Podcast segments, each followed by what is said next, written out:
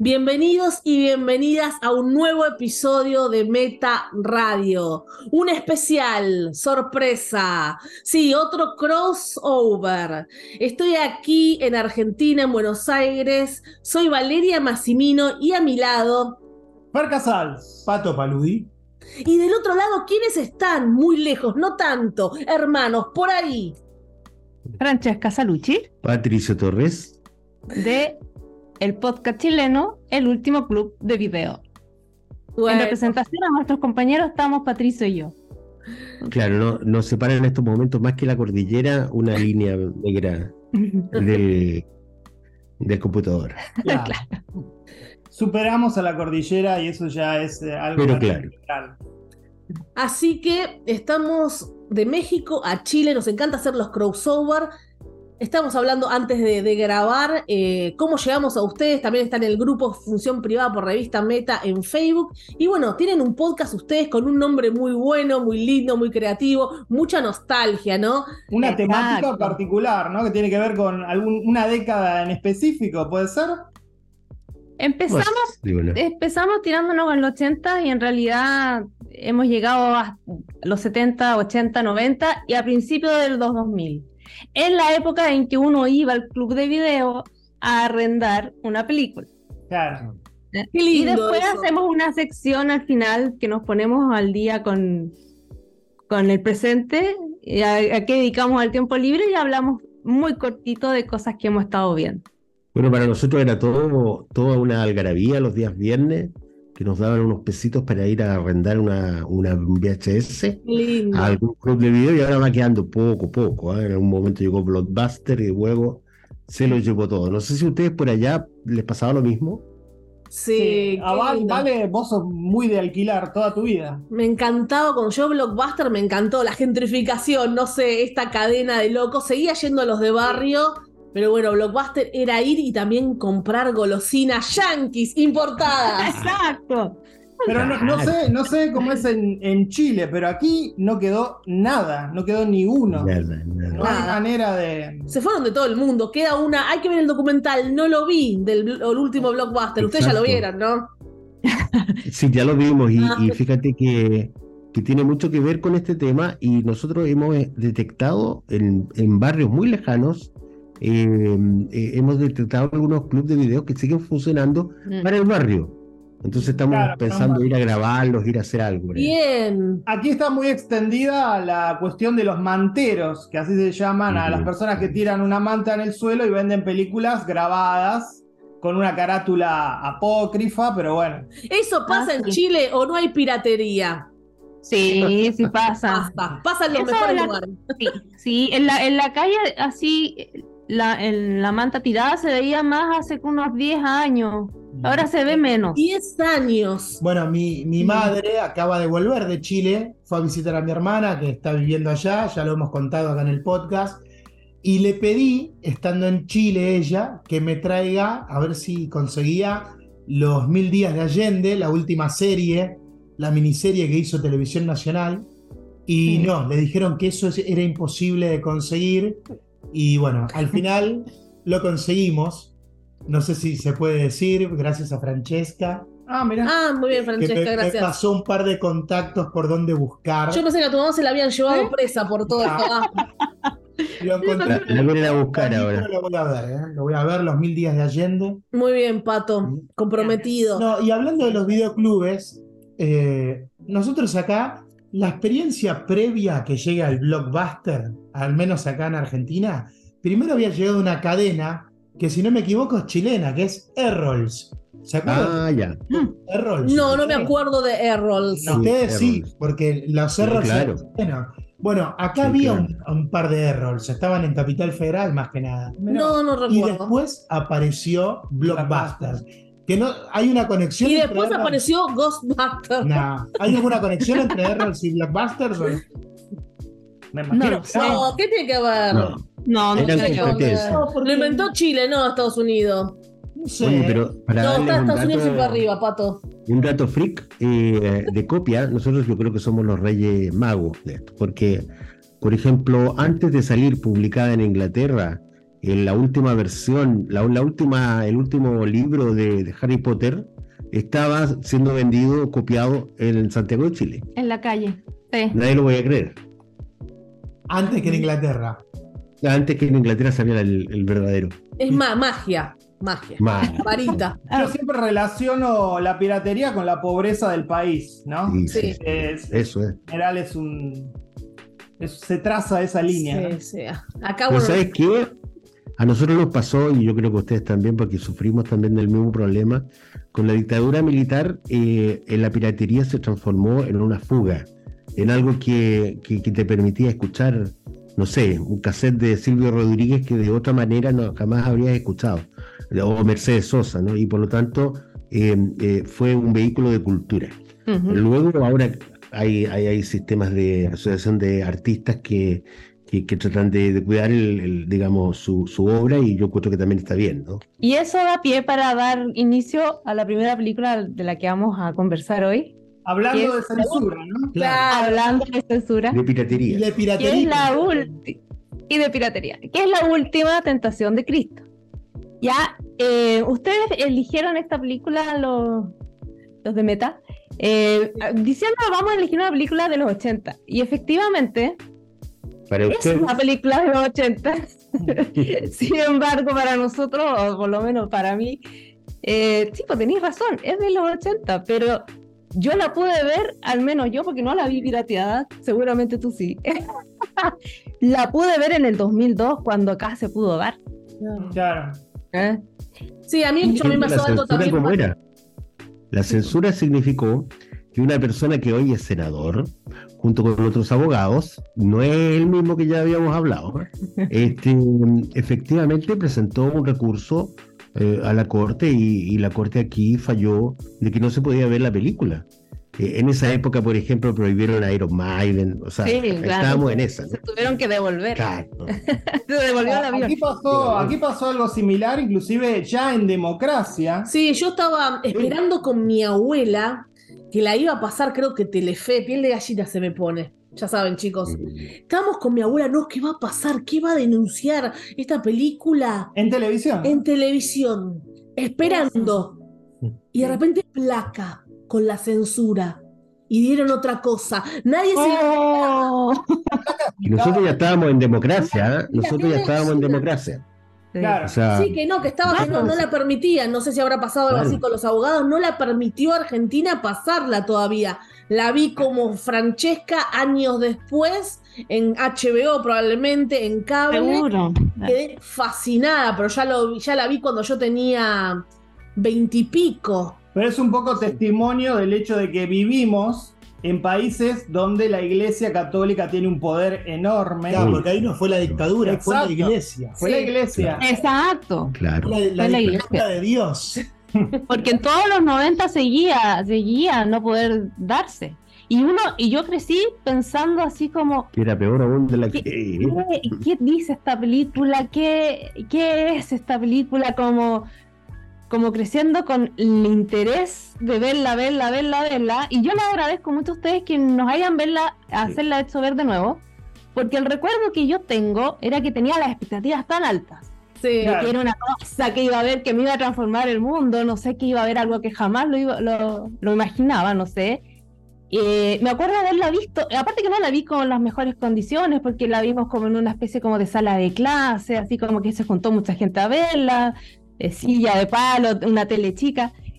Y me acuerdo haberlas encontrado muy fome, o sea, aburrida, muy aburrida. Puro diálogo y como que la parte como entretenida y más, más como provocadora era como el final, ya se había ido como la mitad de la gente. Ahora, ahora que la vi con calma, con mentalidad también más adulta, em, claro, puedo darme cuenta de la tremendaza película que es. Y a la vez uno también se da cuenta de que eh, esa, esa crítica que tenía por parte de la iglesia estaba un poco infundada cuando vemos en general de qué se trata la película, ¿no? Ah, Yo le comentaba, Vale, la vimos ayer, ¿fue? ¿Anteayer? Sí. Eh, le comentaba esto que eh, si algo hace la película es humanizar a Jesús dándole ese conflicto moral. Entonces, ¿qué más quisiera un católico que además, al margen, Scorsese es súper católico. Claro, claro. Eh, claro controversial, provocadora, decían. Y sí, como para la época no se había hablado, porque después vino Mel Gibson, después nos fuimos a otro, porque obviamente se comparan mucho las dos, pero me acuerdo que a mí me, metían como en el colegio en la cabeza, no fue así, no fue así. No fue, claro. Herejía, blasfemia. Pero además que... No pensaba eso. Ya desde la novela es una interpretación. A la vez, eh, Scorsese interpreta de manera cinematográfica lo que la novela imagina que estaba en, eh, basado en los evangelios. Pero no deja de ser una fantasía sobre, yo que soy ateo, digo, otra fantasía, ¿no? Es una fantasía sobre una fantasía sobre una fantasía. Francesca psicóloga, ¿no? Exactamente. Así que vemos aquí a un, a un Cristo como con trastorno de ansiedad. Estaba con ansiedad, era sindicalista. con ansiedad, claro, con escenarios catastróficos. Eh, que hace, hace como que nosotros nos sintamos em, como movilizados por este, por este Jesucristo antes de la pasión, ¿no? Porque siempre estamos como, o la iglesia nos acostumbró como a, a sufrir lo que él sufrió en ese momento. Pero acá también tenemos a un personaje que se angustia, se siente ansiedad, siente angustia, igual que nosotros. y eso hace que nosotros en, la, en, toda la película de Scorsese le tengamos compasión desde el momento que él está haciendo las cruces, sabiendo que está haciendo un elemento para matar a otro ser humano y eso ya lo complejiza a él. Y además que después terminó haciendo su misma cruz, pero saber que estaba haciendo un instrumento para matar a otro, mm. a él le complicaba. Y es como un Jesús fallido, ¿no? Él, se equivoca y se ve que se equivoca y hasta pide disculpas, ¿no? Eh, muestra también esa vulnerabilidad que podía llegar a tener en un momento en el que estaba construyendo su liderazgo, ¿no? Sí, eh, o, este Jesús, lo, lo, que decía Fer, de humanizarlo, de, de estar padeciendo esta carga de tener que ser el Mesías. O sea, estar pensando si él realmente tiene lo necesario para eh, generar toda este, esta revolución. La duda. claro, que, espera a Dios, que espera a su padre de él, ¿no? Eh, es algo que le pasa a muchos jóvenes, ¿no? Claro. De hacer lo que los padres quieren. Bueno, a mí, a mí me ha pasado, por eso yo me, siento muy eh, identificado con La pasión de Pato, la última tentación de Pato. Yo, miraba la película y digo, mi vida, eh, soy, Jesús. Soy Jesús. Oye, mira, yo le quería, quería contar, le quería contar una cosita antes de, seguir adelante, que eh, no es que yo la haya visto pirateada, lo que pasa es que yo me fui a, a, estudiar a Santiago, a estudiar periodismo en la Universidad de Chile, y allí eh, estaba en segundo año cuando, cuando llegó esta novedad, pero como la prohibieron, quedamos así, pero, pero los, estudiantes de periodismo no podíamos quedar ajenos a eso. Así que eh, vino un, compañero de eh, Uruguay y llevó un, VHS, ¿no es cierto? Y lo pudimos ver, pero ya en asamblea, en claustro total. Clandestino. Claro, como si fuera una película porno, vivieron la última tentación de Cristo. Estaba Jesús en bolas, Magdalena en bolas. No tenía que no tenía traducción. Entonces, como, estaba en inglés, yo me acerqué a mi amigo de eh, al, Alfredo, que siempre, Alfredo, que es escritor acá en Chile, eh, se ha dedicado al, inglés porque ha vivido mucho tiempo fuera, y, él se paraba o, o, de vez en cuando todos se callaban y iba gritando como los diálogos. ¿ya? no era, te juro, era así como, dice que la así. Entonces, era, como, como, Jesús predicando. La, interpretación de la interpretación de la terrible. que, me llegó así. Entonces, imagínate tú, uno, uno recién empezando en, en, estas eh, artes del periodismo y, este, con, no solo eso, ah, había libros prohibidos en plena democracia ya, eh, en, eh, también eh, presentaciones teatrales censuradas, porque había un desnudo, porque aparecía, se aparecía la, Virgen María, etc. Valeria, te, te quité la palabra. No, también pasa todo el tiempo que hay tanto para decir. No, bueno, estamos hablando de 1988, donde esto, bueno, fue controversial, provocador. Estamos hablando del cast. Jesús lo hace William Dafoe, que lo amamos, lo adoramos, lo queremos. Tenemos foto, con Pato tenemos una foto así, con William ¿En serio? Sí, después, la posteamos las dos. Bueno, estamos felices, pero eh, ¿cómo era el cast? Eh, era inclusivo, eh, los tonos de piel. A Fer le molesta que hablan en inglés. Claro, no, yo, en llamas porque hablan en inglés. No, no en llamas, sino entiendo que eh, visto desde un 2023 super walk, donde todos estamos mirando eso. es La sirenita negra. en el Medio Oriente, en ese momento, eran todos marrones. Y acá estamos hablando de un Jesús con ojos verdes, eh, Harvey Keitel, David Bowie, un inglés. Divino David, mira. Sí. Este... el italiano que nosotros conocemos. Pero es que este cambio ya, la imagen que nosotros tenemos de Jesús de Nazaret, del italiano, ¿cómo se llama? Eh, Sefirelli. Ese ya era perfecto, era un, era espectacular. Es el, Jesús modélico, ¿no? Que nos inventaron para, para que le caiga bien a todo el mundo, pero bueno, en general se sabe que si Jesús existió en ese momento del tiempo, hubiese sido marrón, ¿no? Bueno, mi abuela. Claro. A, mi, abuela no, era de ojos celestes, porque veía. No, no, no. Y digamos, también. Era como eh, Neto, así. La otra película que vos mencionaste, vale, que se compara claramente, que es La Pasión de Cristo de Mel Gibson, también. en 2004, ¿no? Sí. Claro, en ese sentido también tiene un casting que, bueno, el, Jesús es irlandés, el actor es irlandés. Eh, pero si bien ahí hay algo que a mí me gusta mucho de esa película, que además es una película que me gusta mucho, eh, es el hecho de que usen arameo. Eso a mí penetra muchísimo más en una película. El otro día estaba viendo el tráiler de Napoleón donde van a hablar en, inglés. ¿En inglés? A mí eso no me gusta, porque me, me, mete más en la película cuando se respeta el idioma. Sí, respetar, sí, por sobre todo respetar, siempre para que los yankees entiendan, ¿no? Que hablen todos en inglés. Bueno, ellos tienen la guita, entonces la hacen Pero allá. Es verdad que es el idioma del mundo. Y sí, no, no es el esperanto, es el inglés, ya lo dije. Pero... Eh, hablar también del guionista, porque este, de Paul Schrader. Eh, ni más ni menos.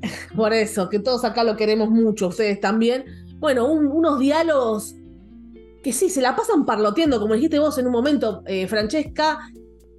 No sé si te hace reflexionar tanto, pero no sé, están buenos, como que te quedan, querés seguir viendo la película, la fotografía y lo que dicen, porque Jesús, como está humanizado, tira como algunas reflexiones, amor, no sé qué le llega a la gente de, lo que escucha realmente. el guion es polémico porque se basa, ya sabemos, en eh, la, novela que, que difiere de los evangelios, pero a la vez respeta los hits. Los hits de la Biblia están todos. Sí.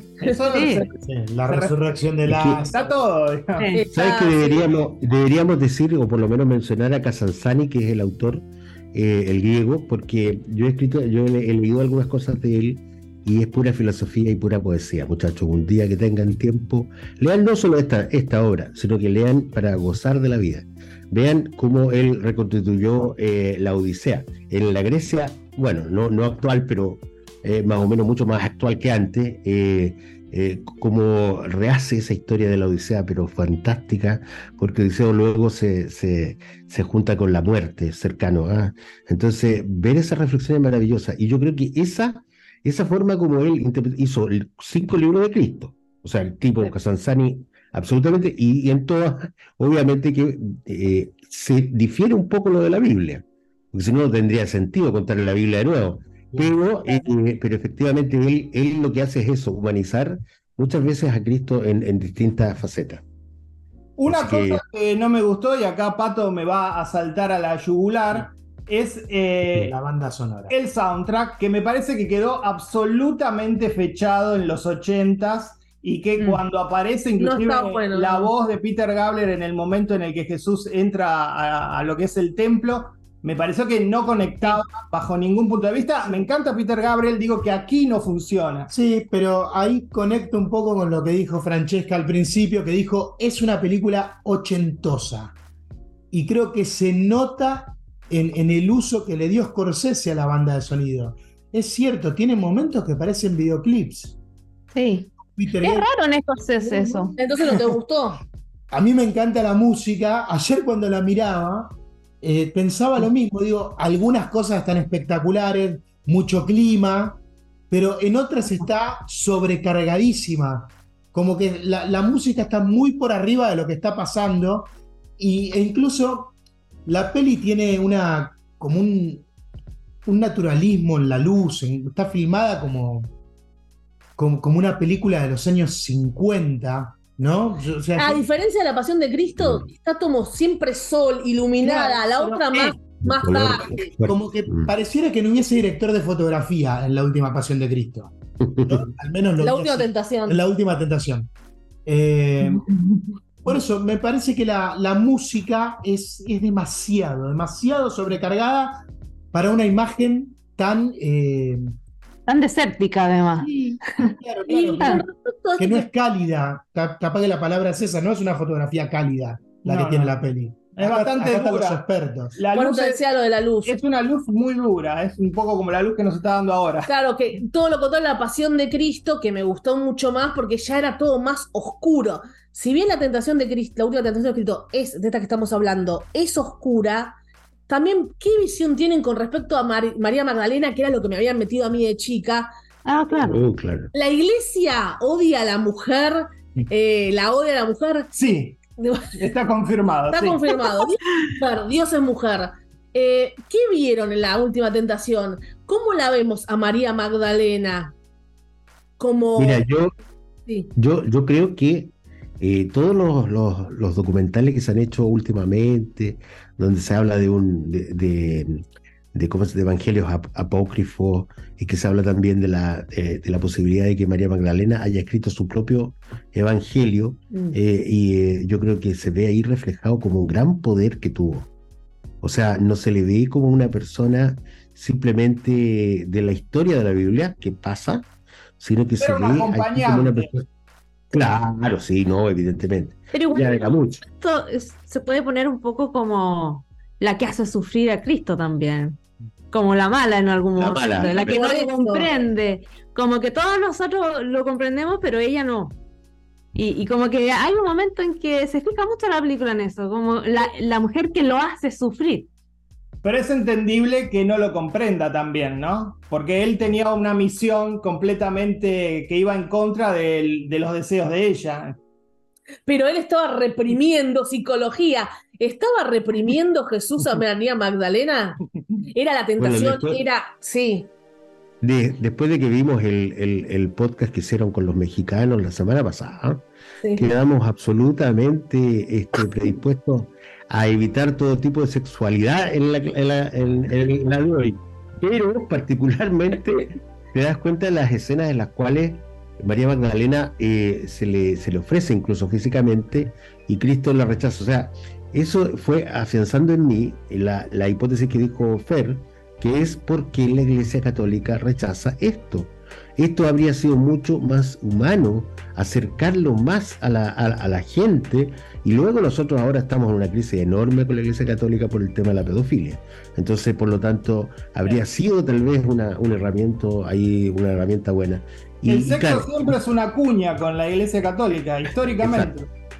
Pero en la Iglesia Católica no se acepta María No, no hay caso. No hay caso. No, no es la persona que. No, no que creo usar la Virgen María y todo un culto, qué sé yo, pero no, eh, he, tratado de encontrar y no he encontrado tú, ¿has encontrado algo? Nada. No. Entonces, eh, un personaje olvidado que aquí Scorsese lo, lo saca como siempre un protagonista necesita eh, eh, no una mujer, sino una, una pareja, un acompañante que de una u otra forma lo sigue. Claro, es romántico. Pero cuando él está crucificado, que, que, imagina que si hubiera ido por el otro camino, también termina re mal María Magdalena. Claro. Terrible. porque, la, claro, por ella baja de la cruz, entonces se merece lo peor. Por claro, ella, spoiler, ella muere, es una pecadora. no se consiga otra. se consiguió otra. Eh, o sea, eh, a ver. Cosa que no es tan difícil. Si en la vida, claro, pero, pero honestamente el, tema es, es, es, instante, ¿no? Que dice Valeria.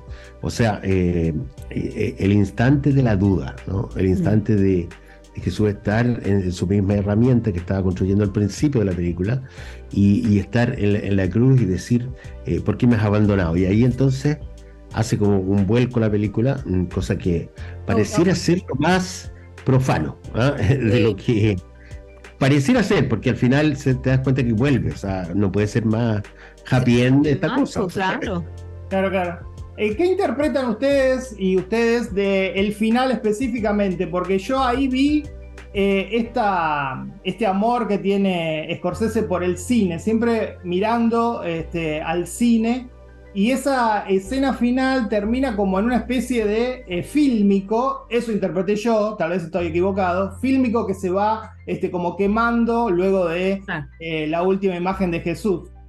Que, no sé qué interpretaron cada uno de ese final. Pero hablar de, de, lo que significó. El final final. o de lo que hizo hacer Scorsese. Sí, sí, de esa imagen quemada, que se, de colores. De la resurrección. No, no, no, no. No, pero, pero él habla como de la, de la imagen que, que se usa como quemar la película.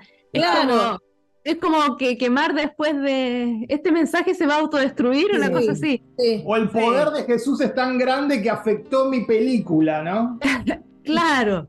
Llegó hasta mí, me tocó. O, tú, eh, me atreví a hacer esto, pero la consecuencia es que a Jesús no le gustó, tal vez, no sé. Y además lo, siento más que nadie con alguien como Scorsese, que claramente tiene una culpa cristiana que ha... Es como un latigazo que se da el mismo. En todas las, las películas está este conflicto con la fe. En todas sus películas hay gente conflictuada con su fe y con su moral, ¿no? No sé qué dijo. todo disco. Algo habrá dicho, no investigué que había dicho Scorsese. Si, alguien habla, es Scorsese. Seguro hay, pero libros de Scorsese hablando. No, no vimos. No. no. Bueno, ¿qué se dijo en 1988? Críticas que busqué acá en las redes. A veces están siempre los mismos. Robert Ebert, que está toda la vida. ¿Qué tiene? ¿Mil años? No, murió, murió. Ah. No, sí. Ebert, Ebert, Egert estaba diciendo. No recuerdo ninguna otra película religiosa que me haya desafiado tan completamente. Ofendió a aquellos cuyas ideas sobre Dios y el hombre no están reflejadas. Pero en fin, también lo hizo Jesús. Está bueno. Acá hay una de New York Times que le pusieron amarillito. Regular. Regular sería. Una película excepcionalmente ambiciosa. Muy, muy, problemática y en unos pocos momentos genuinamente trascendente. La evidente lucha de Scorsese con el material es tan palpable como la historia que se narra en pantalla. Lo vimos eso, su lucha. ¿no? Que haya dicho problemática para mí es que el crítico se sintió ofendido. Lo más probable, pues. Sí. sí. Ideas desafiantes, no de provocaciones salaces. Una reinterpretación de Jesús poderosa y muy moderna. Bien, Variety. Son de aquella época, ¿no? Todas de aquella época. Y una última así regular. Viéndola te sientes como atrapado dentro de una alucinación. Es evidente el compromiso de Scorsese con su mensaje y la pasión por su arte en cada escena, pero es innegablemente un trabajo fallido. Epa. Igualmente, sobre todo lo de la alucinación hacia el final, ¿no? Con toda esa historia luego de la cruz pero todas en general positivas, alguna regular. Y bueno, habría que leer, hay que leer qué dijo Scorsese porque le habrán bombardeado de preguntas en su momento y no mucho no me informé. Pero bueno, vimos. Pero ustedes creen que, por ejemplo, es más hiriente que, el código Da Vinci, por ejemplo? Yo creo que no. Yo creo que no es más hiriente que el código. No. y sin embargo, eh, eh, en la época en la cual llegó, muy mal, muy mal. Era una época muy adelantada. A veces pasa que es como una tendencia y ha pasado muchas, muchas veces en la historia, ¿no? Que es que alguien la censura y se le van sumando personas que inclusive en muchos casos no vieron la película, pero se suman a este, la idea de que no, esto, esto es peligroso. Sí. Con lo cual, bueno, es, también es el sueño para cualquier director, para cualquier artista, ¿no? Que te señalen mm. como peligroso, que, te censuren. Mm. Luis Adre. Los medios, los medios un Scorsese de más o menos 30 años, no, un poco más, no, 40, 40, que ya había hecho 15 películas, siempre en Menos, menos, pero sí. Siempre en ascenso, ¿querés agarrar la filmografía? No la tengo aquí, pero, después de esta vino Goodfellas, ¿no? Eh, era la época en, la cual eh, Scorsese hacía una película cada dos años. Inclusive después de Goodfellas creo que al año siguiente hace Cabo de Miedo. Mm. No tiene una película mala, digamos, Scorsese. Y antes de esto, ¿qué era? ¿Después de Hora? Eh, claro que sí. A mí me encantó Después de Hora. ¿Qué, escena favorita tienen de esta película? A mí me parece que todo el segmento de la alucinación, eh, porque es lo diferencial, es el gran diferencial de la película, ¿no? Sí, claro. Me, gusta mucho cuando, ve a Juan el Bautista. Ah, la charla. esa escena es la, única que yo recordaba, porque bueno, también me pasó que yo la habré visto hace 20 años porque era la película prohibida que había que ver. Igual, todos igual la revisitamos para ahora. Encima de Scorsese, yo ya estaba con mi fascinación con Peter Gabriel. Y bueno, la, vi, la, encontré en el videoclub, acá no se había editado, en una copia pirata. Cuando se dio vuelta, el videoclub había desaparecido. y lo olvidé, me di cuenta cuando la revisitaba. Fue el último.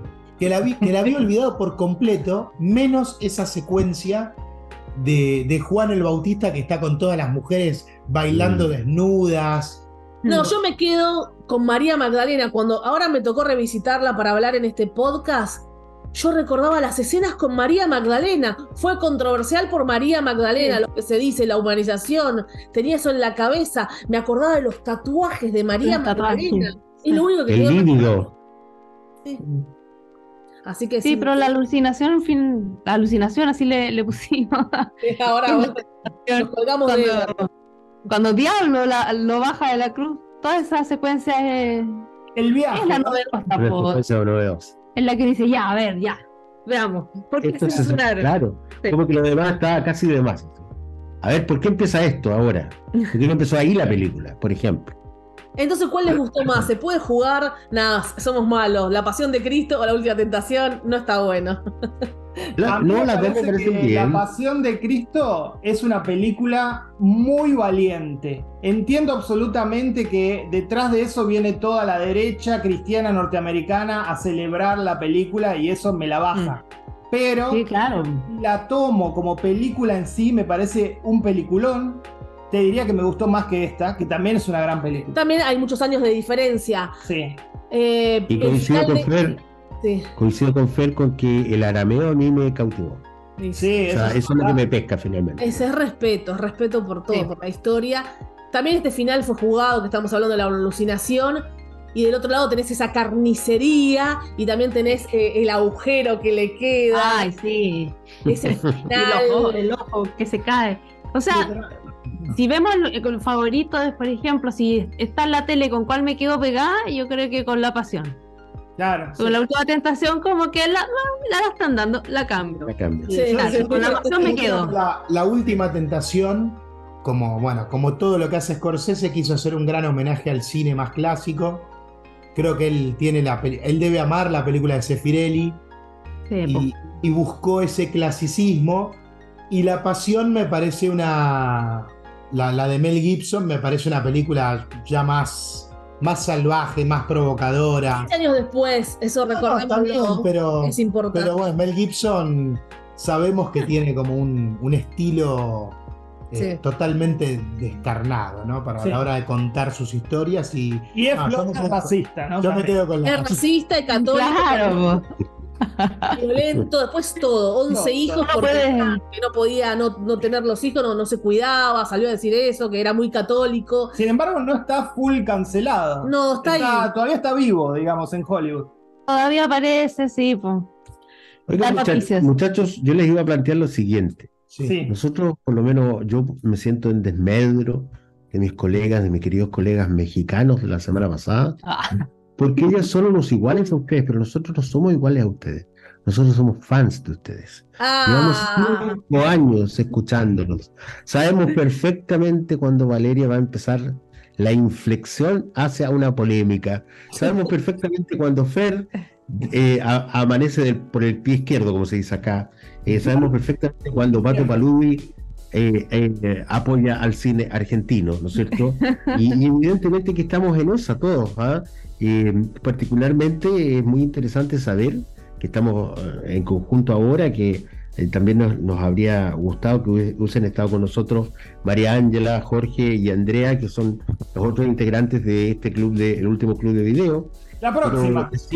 Y decirles que lo que lo que comenzó esto, o sea, el acercamiento a es que mi señora, digamos, Francesca es la que eh, empezó a escucharlo, a escucharlo, y de una u otra forma, tú sabes, uno poco a poco tiene que seguir, eh, pero, que, que, yo me quedé enganchado, eh, y te lo digo súper, y sabiendo que son pareja con Fer y todo, por la voz de Valeria, que es, esa voz tienes que venderla bien, porque es una voz...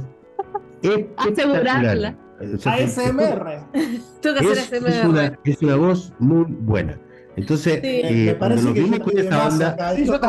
No, no, es como un 2 más 2, no intercambio de parejas. Disculpe. ¿Sabes lo que pasa? Que nos parecemos porque también tenemos diferencias de años, esta pareja. También tenemos, o sea, todas las cosas que nos iba contando como que van calzando. Y particularmente eh, al pato desde, desde, desde, el principio el contacto con el pato porque él empezó a mandarle chat eh, a, Francesca en los veranos, en un verano, oh. en su contacto. Oh. Y, yo. no, es. No, Pato, siempre inbox Pato. El inbox Pato es real. ahí dijeron, pará, estoy casada, dijo Francesca. Entonces Pato, ahí todo respetuoso. Pero Pato se así Espero, espero. Lo único que les voy a pedir con, mucho cariño es que cuando, cuando eh, peleen, con, cuando aleguen, cuando discutan, que lo hacen súper bien, olvídense de ese gallo que, que escribió el otro día, nosotros también nos escriben ni te cuento qué cosa. Hasta historiadores nos, nos explican que la historia es distinta ah. ya.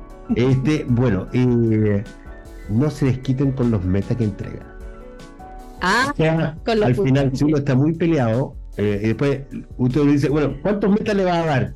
Como que esa persona le estás obligando a decir cuatro, porque está muy bueno. ¿ah? claro, claro, hay una, hay una manipulación, ¿no? Es verdad. Eso, claro. Es verdad, son manipulaciones que hacemos por ahí sin darnos cuenta. Nos pinchamos entre nosotros, nos provocamos eh, y sacamos lo peor del otro, ¿no? Esa es la idea. Voy a agradecer que, que, le gustó mi voz. No, me dijeron esto cuando yo estaba en la secundaria. Me acuerdo que me decían mucho eso. Y yo no, no me daba cuenta, no sé, me parecía normal. Y, y por eso que me decían en la secundaria, hice cursos de locución y ahí quedó, porque yo hago cursos, cursos de todo, de todo, de cualquier cosa. Era consumidora de cursos.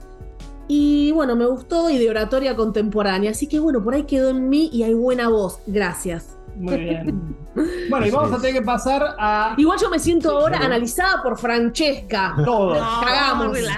Todo el día. En ese, en ese programa que dijimos, bueno, yo de chica me mordía, que estábamos rechapa todos. Uh, mamita. Eh, no sé si me violaron. No, hay cosas que no se pueden comentar acá. Y ahora cagamos. Contamos mucho, contamos mucho, me parece. Demasiado.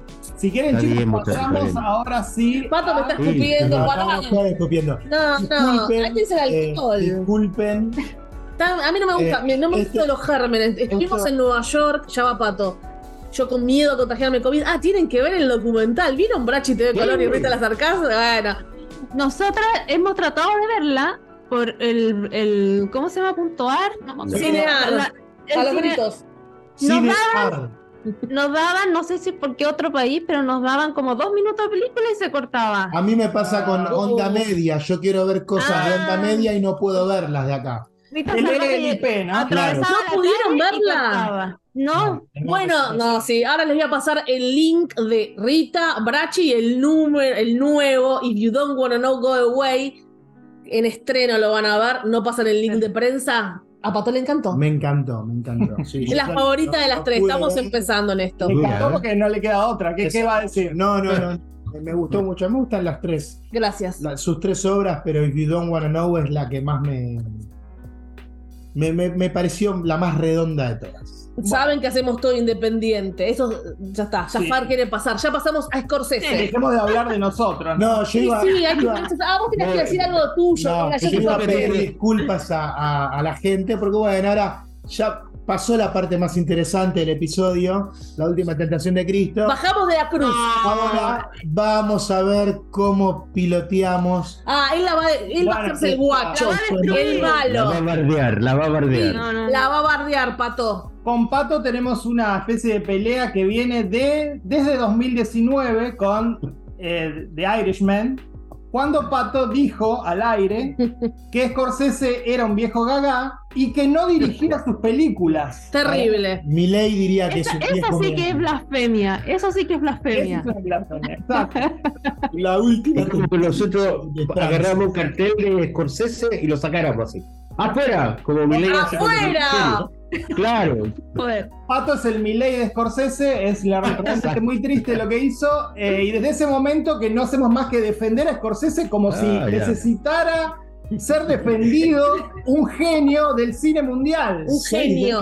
en el cine, ¿no? Un genio, sí. Genio, genio. Y encima, y ya vamos hacia allí, eh, a los 80 años realiza esta, esta peliculaza Sexo con Scorsese. Va genio. ¿Va a ganar el Oscar esta película? No me importa el Oscar, pero eh, lo que me importa es que nos brindó un peliculón. A Scorsese genio, genio. Que yo realmente no me esperaba. A mí, por ejemplo, no, me gustó mucho Silencio, una película reciente de él. A mí sí. Este, yo esa no la vi. Ah, em, ah, también tiene que ver mucho con la fe, Silencio.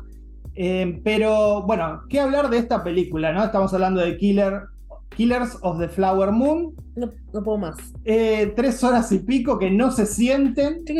más allá de que detesto a las personas que viven viendo sí, sí. temporadas de peli de, de series. Como barra brava, una basura, pero está buenísimo ver 15 horas. Se ven nueve horas de una serie pedorra donde no pasa nada, pero se quedan tres horas de Scorsese. Bueno, bueno yo la otra vez escuché un episodio de ustedes que hablaban de la Office, la versión chilena de The Office y yo vi la Office.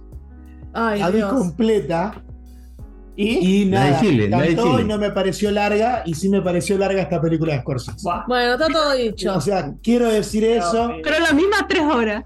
¿Cómo gastamos nuestro tiempo en qué? Eh, obviamente todos la vimos en sí, sí, sí es broma, todos la vimos en cine, felices, no fal no viste decís, no le sobra un minuto para esos que se quejan, no le sobra uno, uno. ¿Querés ver?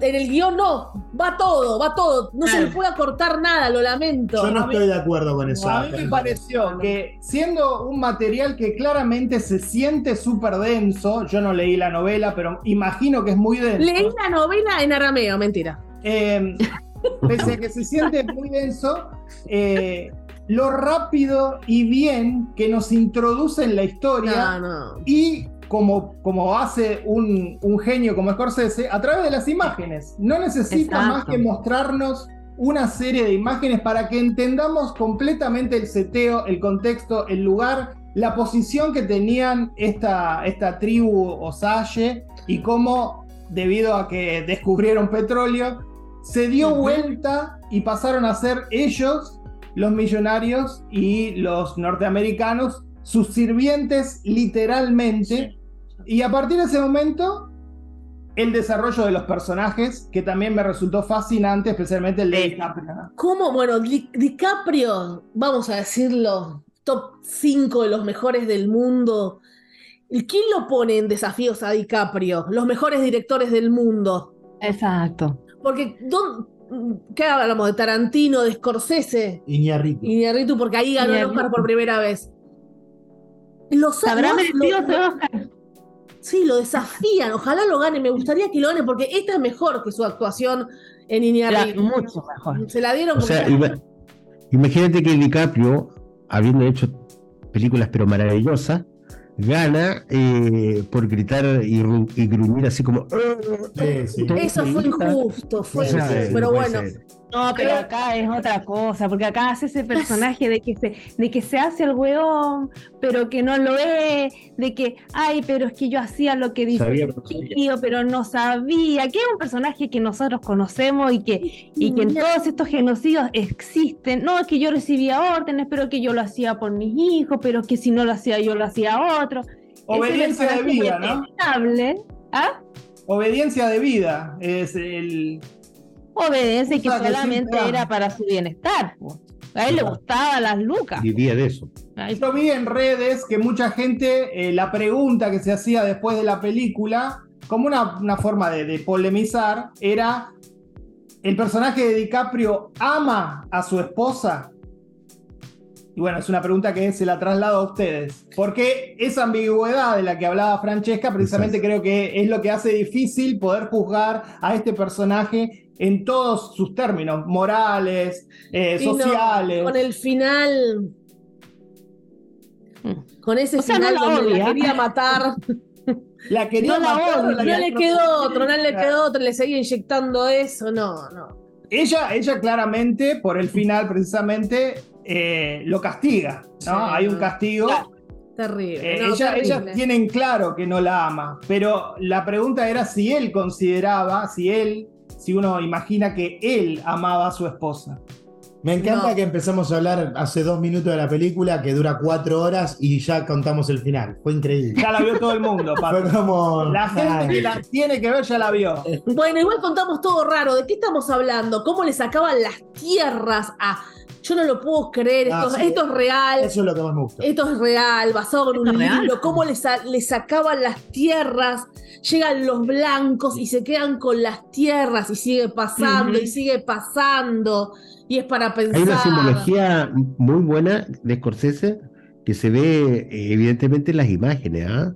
que es eh, cómo los cuerpos humanos se manchan con el petróleo. O sea, eh, cuando llega el oro negro, los, eh, mancha, y pierden el color de su de su piel. Ya sean morenos, ya sean eh, gente india, ah. gente blanca.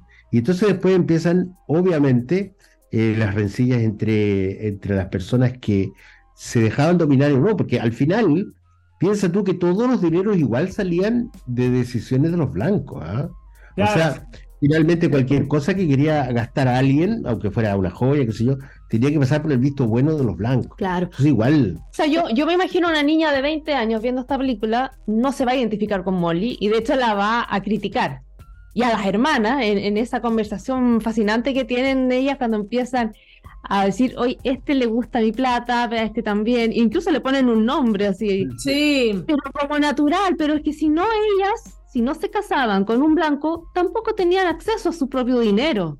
Sangre pura, sangre pura. Un poco lo que hablamos de Walk de antes de, la otra película. Eh, hubiese sido un error querer empoderar a la protagonista india cuando en el contexto, más allá de que esté basado en un hecho real, eh, digamos, el proceso puede hacer lo que quiere. Eh, no lo hizo y me parece que eso es testimonio de que precisamente entendió que justamente era más poderoso contar la historia de esta mujer de esta manera que tratándola de eh, actualizarla, ¿no? Bueno, acá sí estás contento que no todo es en inglés.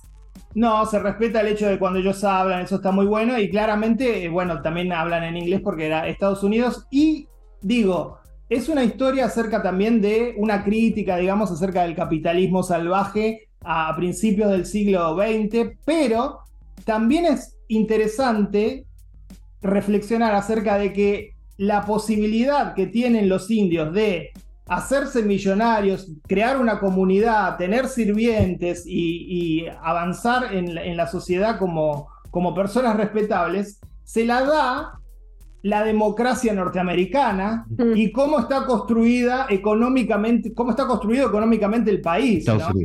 A la vez, por supuesto, va a venir el privilegio blanco a llevarse todo por delante, como pasa siempre. Pero digo, están como. Pero hay una denuncia donde ella va a buscar, vengan a investigar que nos están matando a todos. No pasa nada.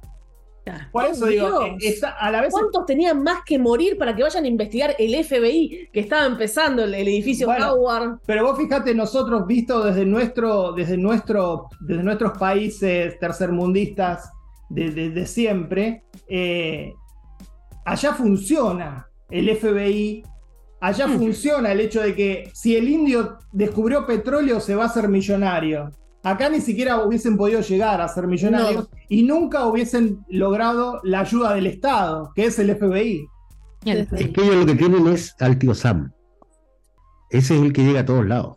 Claro. Nosotros no tenemos Latinoamérica, tío Sam. Oye, eh, lo que yo les quería contar también es que para mí Robert De Niro es uno de los mejores actores de toda la historia, pero habla tan mal Osage como argentino. Porque también no es nada, ¿no? Se le nota. Pero a la vez eh, es tanto el odio que en la película siente por el Osage que tal vez es como que queda bien, ¿no? Porque uno no quisiera hablar bien un idioma de personas a las que odia.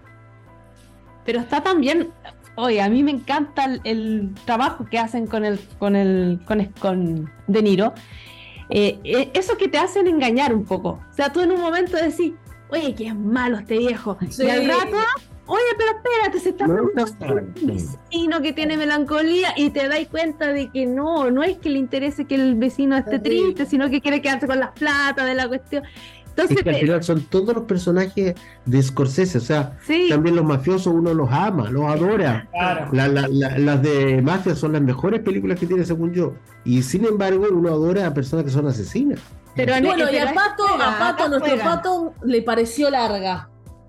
A ver. Sí, no, no, igual. Estamos, porque estamos tirando flores y Pato nos quiere tirar petróleo y mancharnos. A mí me gustó la. No, dijiste que es larga y te quejaste. Muy bien. Te, te quejaste en redes sociales. un momento. Decí la verdad, no tengas miedo. En el, en el medio de la película, en el segundo acto, que, que se estira con la historia del hermano de él, de la cuñada. Creo que eso, esos personajes nunca logra amalgamarlos bien en la historia.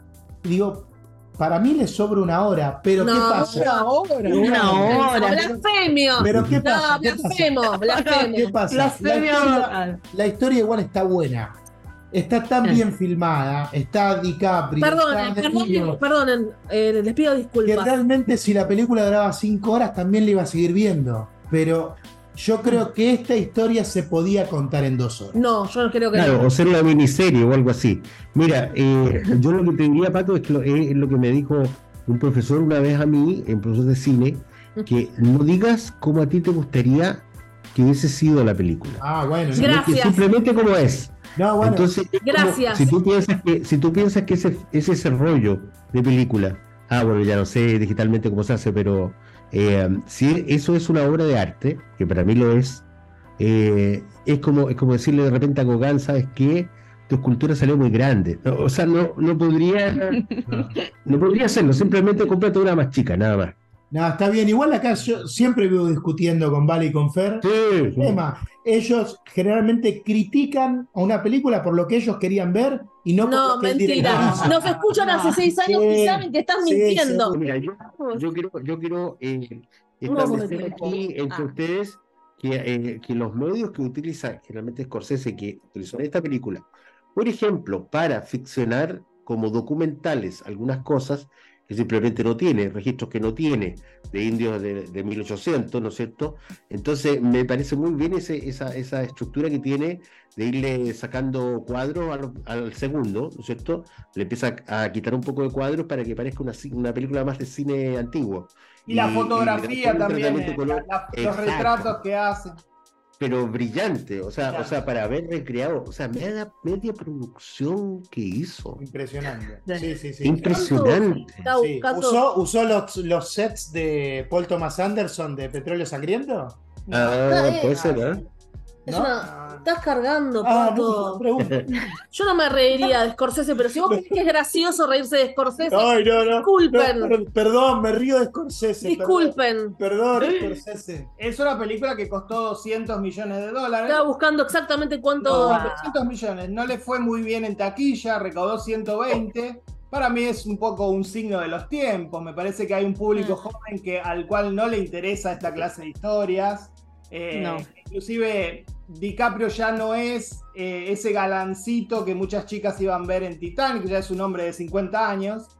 Eh, entonces se perdió ese público y se perdió ese público en general para muchas películas adultas, dramas adultos, ¿no? No es culpa en este caso de Scorsese, me parece que Scorsese juega al, tiempo. El tiempo va a estar de su lado y esta película va a ser un clásico en 20 años y no importa que haya sido exitosa en taquilla. No, no maravilloso. Las comparaciones, que hace, las comparaciones que hace son brillantes. O sea, compara mm, en muchas tomas, en, muchos escenarios, eh, compara los coches antiguos con los automóviles que recién están saliendo como al uso. Eh, habla de esa, de, esa, de esa eh, tribu, ¿no es cierto?, que, que, poco a poco se va mimetizando con los demás. Eh, habla de aquellos que, que son que tienen los ponchos bien caros, ¿no es cierto? Unos ponchos preciosos, gente que está muriéndose de hambre, ¿no? o sea, hace una Todo con imágenes, ¿no? Como tiene que hacer un director de cine. Sutil, sutil. me hizo acordar también cuando habla que toda la profundidad de los personajes me maravilla, cómo te metes en cada uno, en cada alma, cómo van matando a las hermanas. Terrible. En un momento pensé sin compararlas porque ahora se viene el color púrpura, la remake. En un oh. punto, en ese aspecto, como si se viene la remake, vamos a ver qué hicieron. Eh, en un punto es así como vivían, todo lo que le hacían eh, a los negros en el color púrpura. Veremos cómo está hecha ahora. Que no sé quién la va a dirigir ahora. No sé si es una serie o una película, sí, pero parece que es para, una película. para plataformas. Sí, que está la, de la sirenita después de, del éxito. Entonces, en un punto también me hizo acordar a eso, cómo sufrían y le mataron a todos. No te conmoves, no te hiela la sangre, o decís, no es larga, eh, porque estamos sabemos la vida de cuántos personajes, cuántos personajes vemos. No, además que es sólida, digamos, más allá de que los protagonistas son dos, me parece que es sólido. Eh, mencionemos también el hecho de que está Brendan Fraser en lo que a mí me parece la escena que, que alguna gente escuché que decía es una escena de terror, de película de terror, que es cuando Brendan Fraser lo ah. invita mm. a DiCaprio a ir a, esa, a ese lugar donde están todos los, los capos blancos del, petróleo estadounidense. Me parece una escena que es, bueno, cine, cine clásico, cine puro, ah.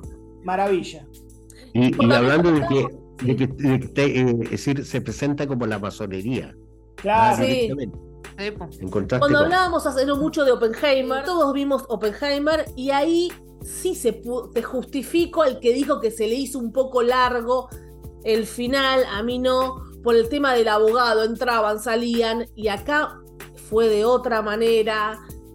No puedes decir que es larga, perdona Pato, o la gente que se quejó que es larga. No, a ver, me parece, con, lo, con lo con la cantidad de cosas que da para debatir esta película, debatir el tiempo de la misma me parece deprimente. Pero bueno, es una cosa que trajo Pato. Yo diría que eh, hay algo, para ir un poco hacia el final, hay algo que a mí me sorprendió. Hay mucha gente, alguna gente no le gustó, a mí sí, es el mm. final el hecho de que aparece Scorsese de alguna manera rompe, rompe, la cuarta pared. No importa. Y convierte, me encantó. convierte la película en, podcast. En, de alguna manera. Se adaptó. claro.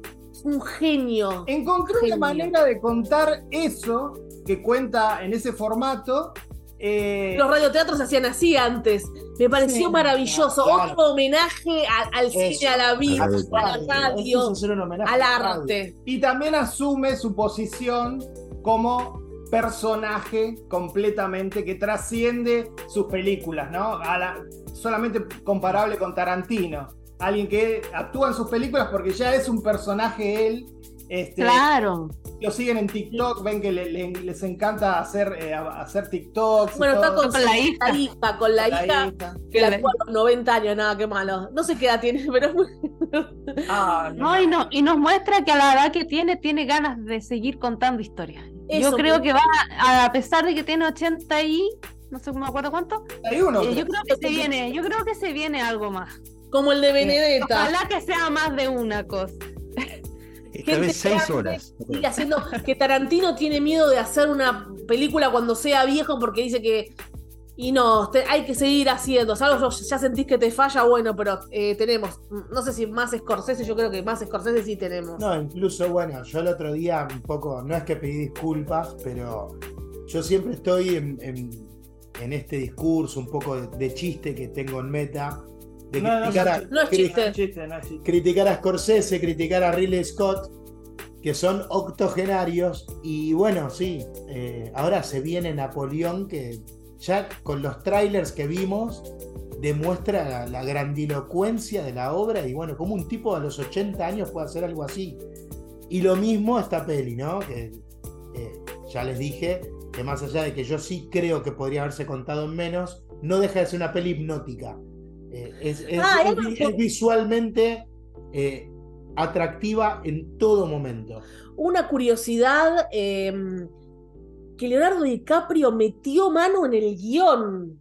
Ah, sí. eh. Increíble esta, ¿no saben? No, Contalo, Far. Eso es interesante porque, bueno, eh, la película se, se empezó a cocinar en 2018 y estaba focalizada, era más una historia de eh, procedimiento, donde eh, la cuestión del FBI era lo, lo más presente. eh, el, el personaje que, que en la película hace Jesse Plemons era Ajá. de DiCaprio. Increíble. Y, y Ah. Paramount estaba eh, poniendo la guita, el dinero para hacer la película. Eh, DiCaprio leyó el guion y dijo, no, no está No. buena la película más convencional, vamos a reescribir. Claro.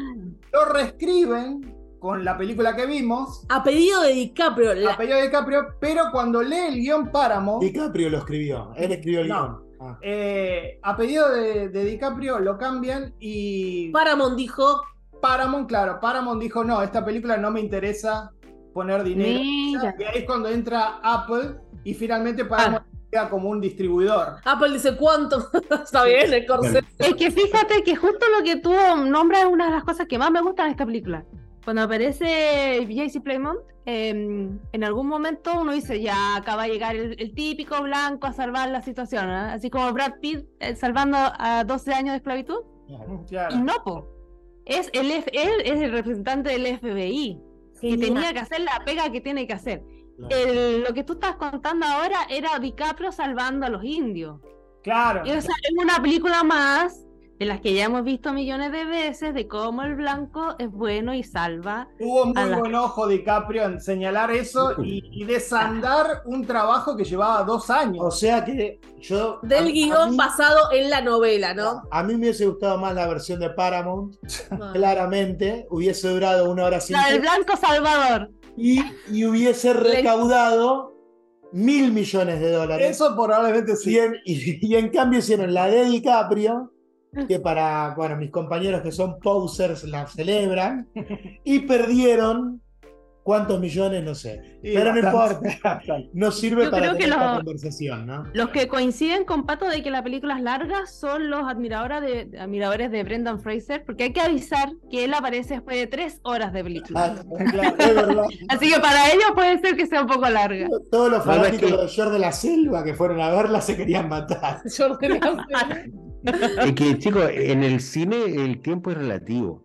Y por lo tanto, a mí las tres horas y media me pudieron haber eh, sido bastante placenteras y, y la persona del lado puede decir fue muy aburrida. Y puede, puede durar una hora ese Me aburrimiento. parece tristísimo Así hablar del bien. tiempo, pero me deprime Y además, ¿qué tanto, pasa? tanto, no se No. puede hablar de eso. Nos pasa todo el tiempo que vemos una película de una hora y media que nos resulta insoportable. A veces la abandonamos. inclusive. Claro. Dura Una hora y media. Lo de las series es el mejor ejemplo, no te podés quejar y más cuando estás viendo Scorsese, me parece, cuando uno va a trabajar, yo siempre te acuerdo cuando yo trabajaba en un lugar, yo le decía, chicos, es como un, un vuelo a Nueva York, un, un viaje a Mar del Plata. Es Y todos se reían de la comparación que hago, porque sí, porque ¿qué hacemos con nuestro tiempo?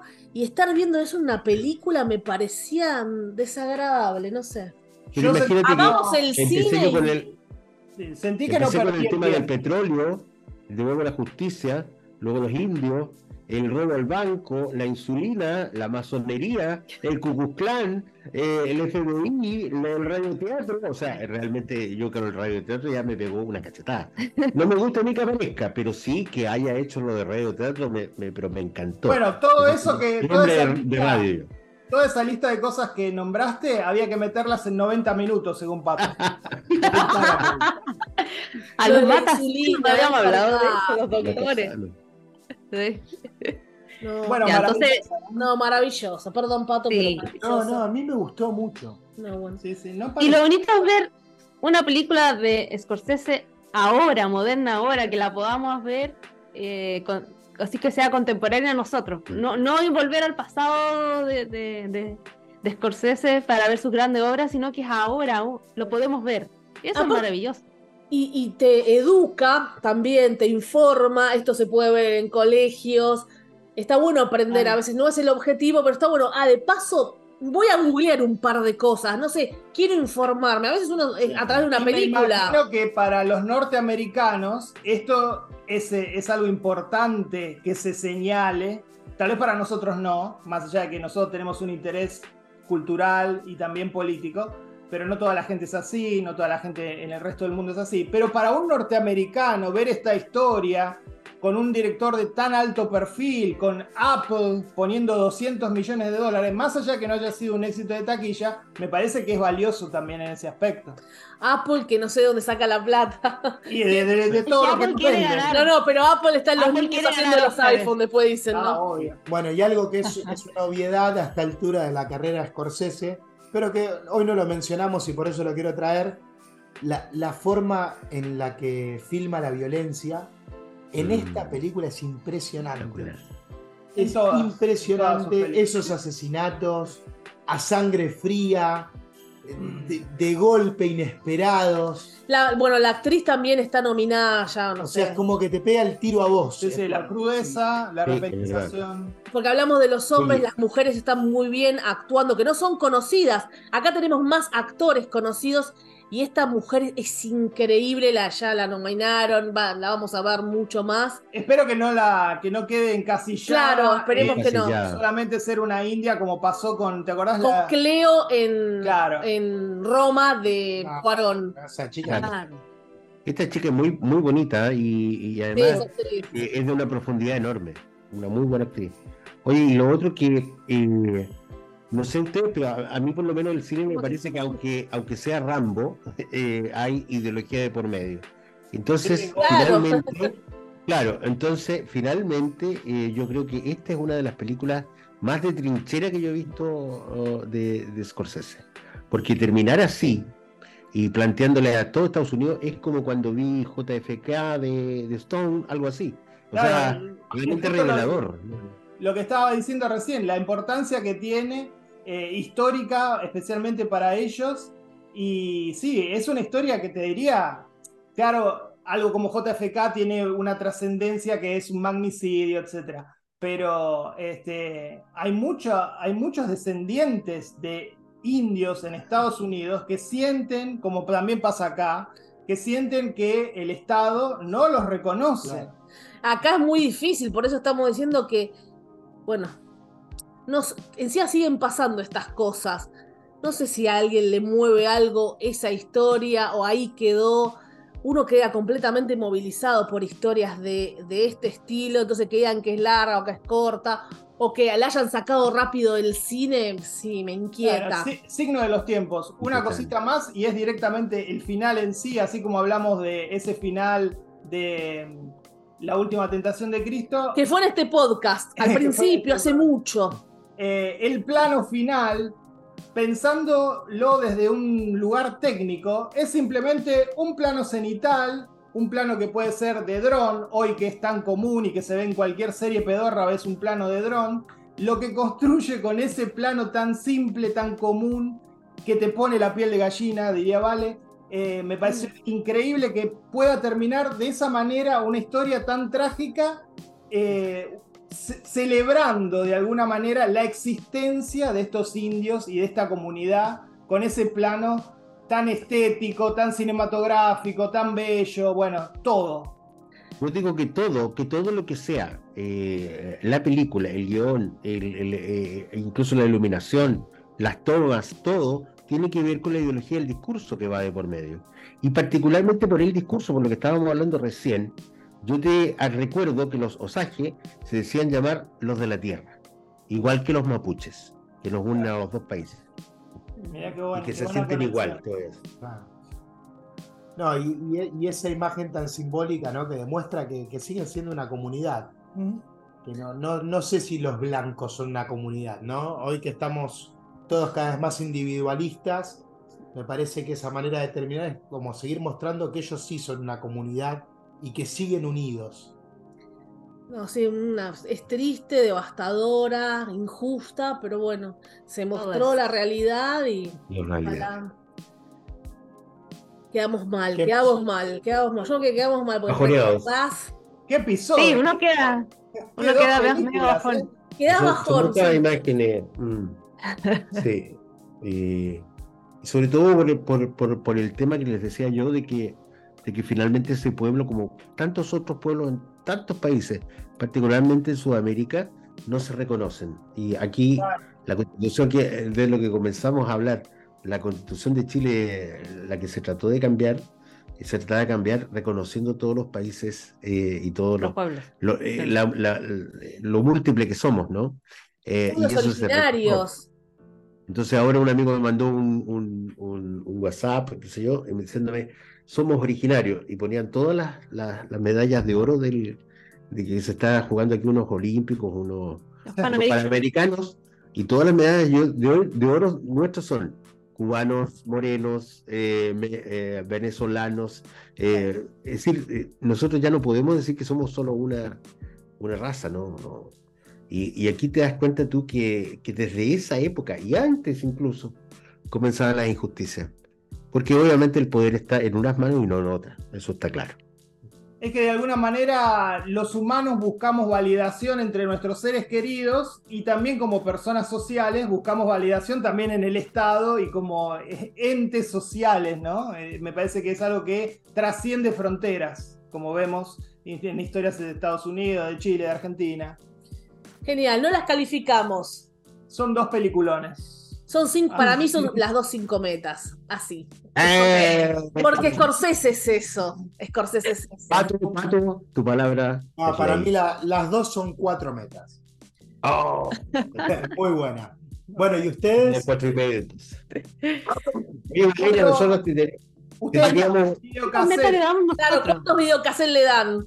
Ah, ¿cuántos videocassettes? Buena la idea. Eh, yo le daría a la segunda. ¿A esta? Eh, le daría cinco y a la otra cuatro. A la que viene el bloque cuatro. No, no, no me pareció tan buena. a mí por lo menos no me gustó tanto. Oye, te teníamos un regalo por Valeria, que, que fue este posters. Ah, y el topo, sí. Claro, y lo amo, que me respondía unos tweets. Como ahí nos dejan hablar de Jodorowsky, entonces, bueno. Sí, estoy obsesionada. Es muy, muy fan de Jodorowsky. Tengo sus libros, sus frases. Ah, qué bien. Y me respondía a tweets. Una fue idea de él. Ya. Es un genio. Una fue idea de él, ¿viste? Otro, otro genio loco, muy loco. loco. Estando con la película, Jodorowsky también cree que es Jesús, ¿no? Está completamente loco. Ah, claro. Sí, es la psicomagia. Él es un mago. Él se cura, él se cura a sí mismo. De verdad. Con sus masajes. Para mí va al médico. Con sus masajes. Hongos, hongos. Y si hubiese sido mi elección, ya que hablábamos con ustedes, yo hubiese elegido hablar del chacotero sentimental, por ejemplo. Ah, del rumpi. Y causó Es un clásico para nosotros, Ni lo pensé porque no se consigue esa película acá para que la vean, vale. Acá el Rumpi todavía. Que, nosotros hicimos la película Esperando la carroza. Ah, claro. Porque, porque ella y su hermana, que son italianas, entonces saben todos los diálogos. Es una cosa terrible, así como usted. Y, ¿sabes tú qué? ¿Qué es la que más nos han visto? Ah, Tiene harta. De todas las que hemos hecho, pero enorme cantidad de. Somos 40 ya algo. Llevamos 40, capítulos, o sea, y, marcó mucho. Y, la otra que a mí me ha encantado, porque, que es un tema generacional, pues todos tienen como 10 años menos que yo. Entonces, mm. pero, pero siempre he querido hablar de la historia oficial, que sé yo, cuántas películas de Argentina ah, que me han vuelto loco. Pero bueno, ahí. Bueno, yo el otro, día que los escuché. Ah, ah, el, otro día que los escuché, me, yo tengo en mi colección de películas y nunca la vi, La Frontera, la recomendaste vos, Pato. Por favor, claro. Bueno, la tengo ahí para ver. Dije, listo, tengo que ver La Frontera. Después de escucharlo, dije, tengo que ver La Frontera. Es bueno. Pero es larga, ¿eh? no, no, dura una hora y media nomás. No. Pero, pero sabes tú que llegó tan en el momento, mira, son los timing. Porque esa película llegó cuando aquí en Chile el que, el que te miraba te odiaba. Estaba en, una época en la cual se tenía que salir de, la dictadura, se tenía que llegar al gobierno, no se sabía qué iba a pasar. Y llega, y llega esta película y rompe corazones de verdad. E, es, es una vuelta al cine clásico. La voy a ver y después se la voy a pasar. Muchísimas gracias. Muchísimas gracias. buena. para aquel momento fue, pero encantadora. Los crocolinos nomás la odian, porque cantan ahí el himno de la U. ah. Llegamos al final de este episodio crossover Argentina versus Chile. Versus. Versus. Aquí, aquí, ¿por qué hinchas? ¿Argentina o Chile cuando juegan al fútbol? No. Siempre. Salvo cuando a Chile lo dirigió Bielsa, ya sabes. Ah, eso. Cuando Chile. Ah, mira, eso ese es un punto que quería decirle al Pato Balodi, que, aquí tú tienes a otro amante de ese entrenador, de esa persona, en realidad, un 7. Después llegó San Paolo y se fue. porque es, mejor persona que entrenador, por eso. Ah, bueno, puede ser, puede ser, puede ser. No es que aquí le enseñó a, sentarse en una mesa. A los cabros, sí, les cambió la cabeza, sí. Sentarse en una mesa. Hablamos de cine, hablamos de política, hablamos siempre. Hablamos de hablamos de, todo. Nos unió Scorsese, el cine. Y bueno, me estoy yendo del videoclub. Me voy, alquilé esta. Hoy Fer vemos esta. Ah, ah. Comprá gomitas, esas importadas. Mirá, 500 dólares salen ahora. Bueno. Lo único que nos sirve es que, Acá está. ustedes, ustedes parece que tienen el sistema Palm. Los poetas muertos. Nosotros tenemos PVC. Mirá, nos llevamos esta para hoy, chicos. La Sociedad de los Poetas Muertos, si están viendo acá en Spotify, este VHS. Antes que desaparezca el último videoclub. Oh, no. Gracias por la invitación nuevamente. Y nos despedimos. Valeria Karina Massimino. Pato Paludi. Fer Casals. Y en Chile. Francesca Salucci. Y Patricio Torres. Ciao. Ciao. Ciao, ciao bambini.